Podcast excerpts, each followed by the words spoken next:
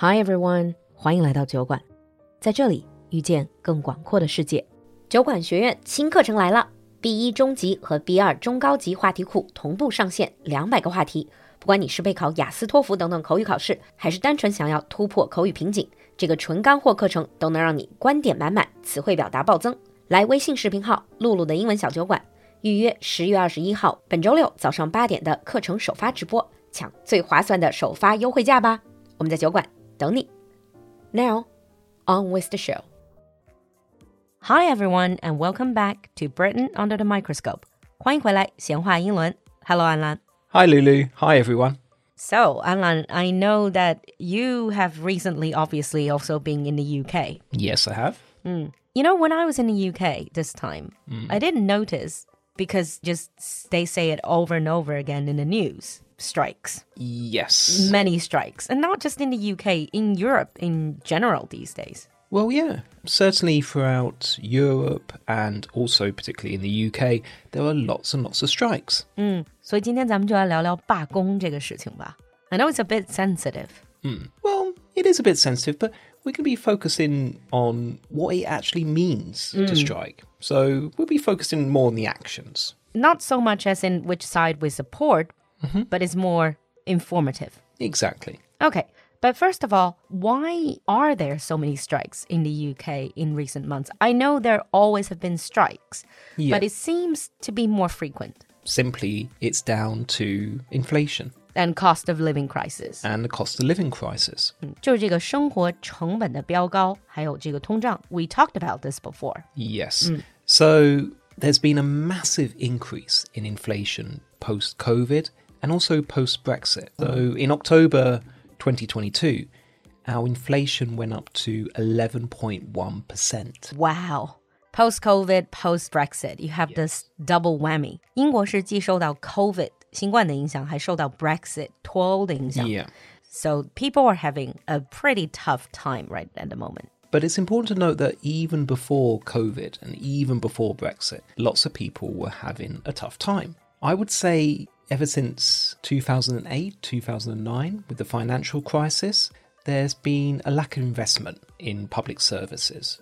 When you say public services, do you mean like infrastructure, like uh, healthcare?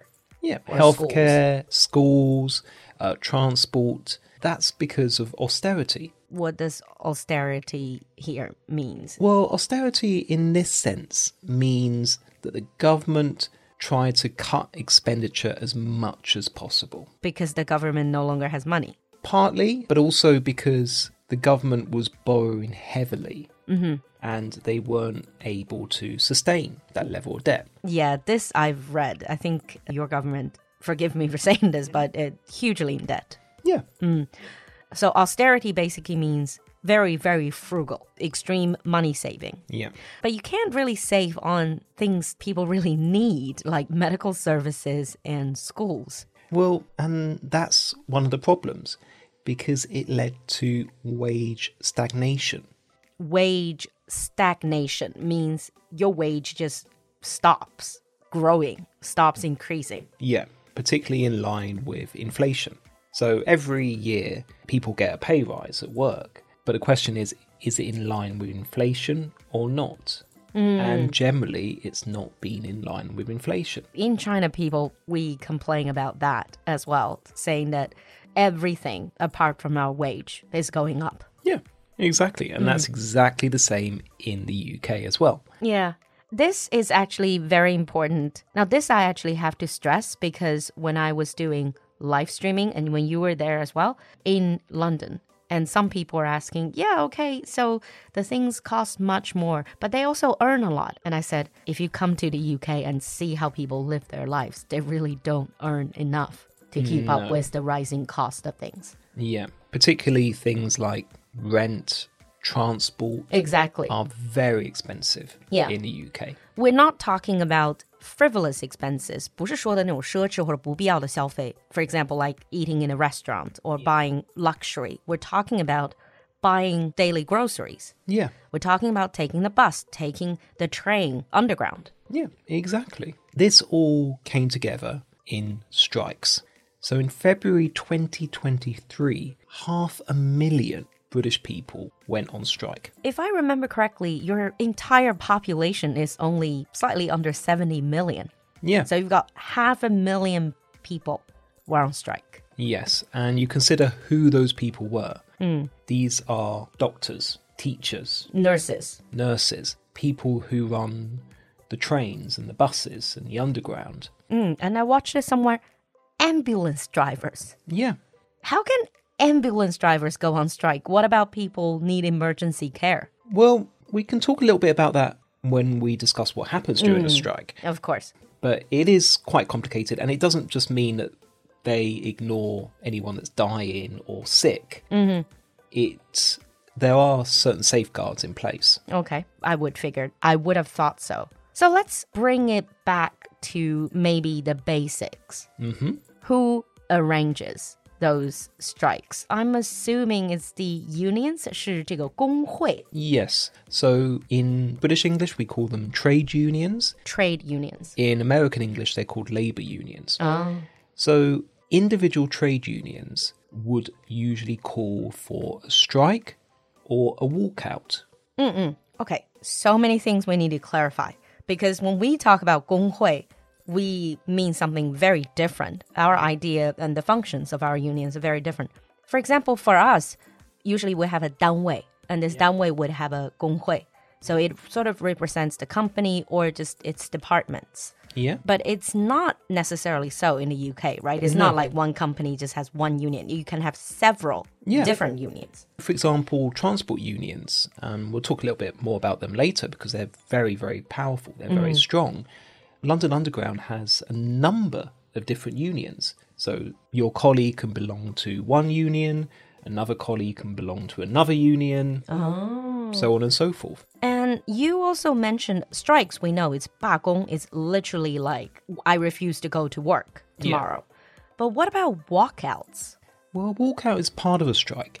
It basically means you just stop working and leave the building. 我看了 walkout 也是被翻译成罢工. So am I to understand that walkout is a specific act, but strike is the overall concept? Yeah. So strikes are normally set for a particular period of time.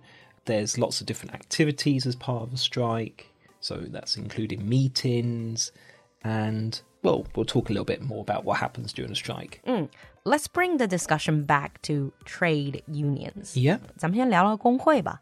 I know that they're organizations of workers. The aim is to improve their welfare? Pretty much. It's summed up as to maintain or improve the conditions of their employment. Oh, okay. So employment conditions. I'm assuming mostly working conditions, wages. Yeah. It's not just about wages. A lot of them are about money, of course, Hours? hours. But for example, in the UK at the moment, there were strikes being called about closing of ticket offices. Ticket offices are just basically those little, you know, counters that selling tickets, train tickets or so. The government wanted to close them down because it's the same as in China. Most people buy their tickets online for the train, and it costs a lot of money to maintain these offices. Hmm. The government wanted to close them down. The unions and the workers disagreed with that because they thought it wasn't safe. It's not because they just wanted a few, you know, few more employment opportunities. Partly, but hmm. also their conditions of employment can also include the overall running of the organization if they disagree with it. Okay, so let me get this straight. Unions, they will sort of come in when. How does it work? Supposedly, you work in the UK, you belong to a, a trade union, mm-hmm. and you are like, oh, I don't like the condition at, at work. I think I'm massively underpaid. I want a pay raise. I think I deserve it. Or I think I deserve better working condition. Who do you go to? Do you go to your union representative? Yeah, you'll go to your union representative, and if enough people have the same concern, then the unions would negotiate with the employers. Oh, so this is before the strike. Yeah, it's they will bring it to the boss, the owner of the company, and then say, "Give us a raise." yeah, and they'll make a case for it, and if the employers disagree and the unions also disagree, then strikes or walkouts can be arranged. Another thing that I really find it interesting is usually you think of strikes, you think of people getting really angry. It's like at the certain point that the anger build up to a point and then they just chuck everything and say, you know, screw this, let's all walk out. But in fact, all these strikes are carefully planned and forecasted.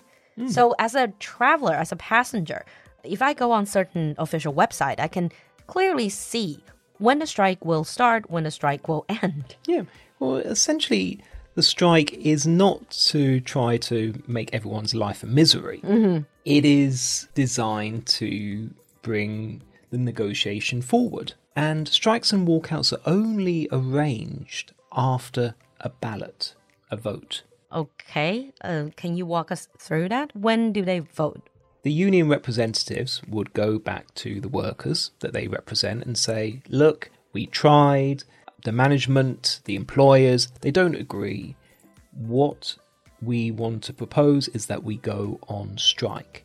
Who agrees with our decision? Is it a majority vote or is it unanimous vote? It's a majority vote. It's a majority vote. Okay.